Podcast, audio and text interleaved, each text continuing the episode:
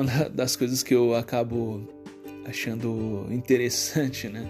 Para não dizer engraçado, né? É, é, quando uma pessoa afirma, né? Quando você traz uma elucida um, um, uma conversa, traz algum argumento, né? Acerca de um fato, é a pessoa dizendo: ah, não, mas essa é a sua opinião, é a sua verdade, né? A sua verdade.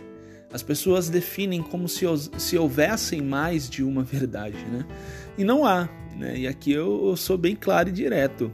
A verdade ela é universal e ela é única, né? E por que que eu falo isso? Porque Deus é um só. Sendo um Deus só, ele é a, a própria verdade. E havendo um único Deus, não pode haver várias verdades. Imagine só, pensem comigo uma pessoa que chega e afirma: não há uma verdade universal.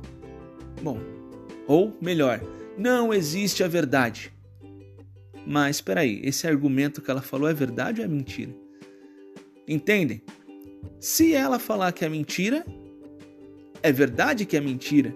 E se ela falar que é verdade, ela está contrariando a si própria. Ou seja, em ambas as situações, esse argumento ele implica em uma verdade. Então, a verdade ela existe e ela antecede aos fatos em si.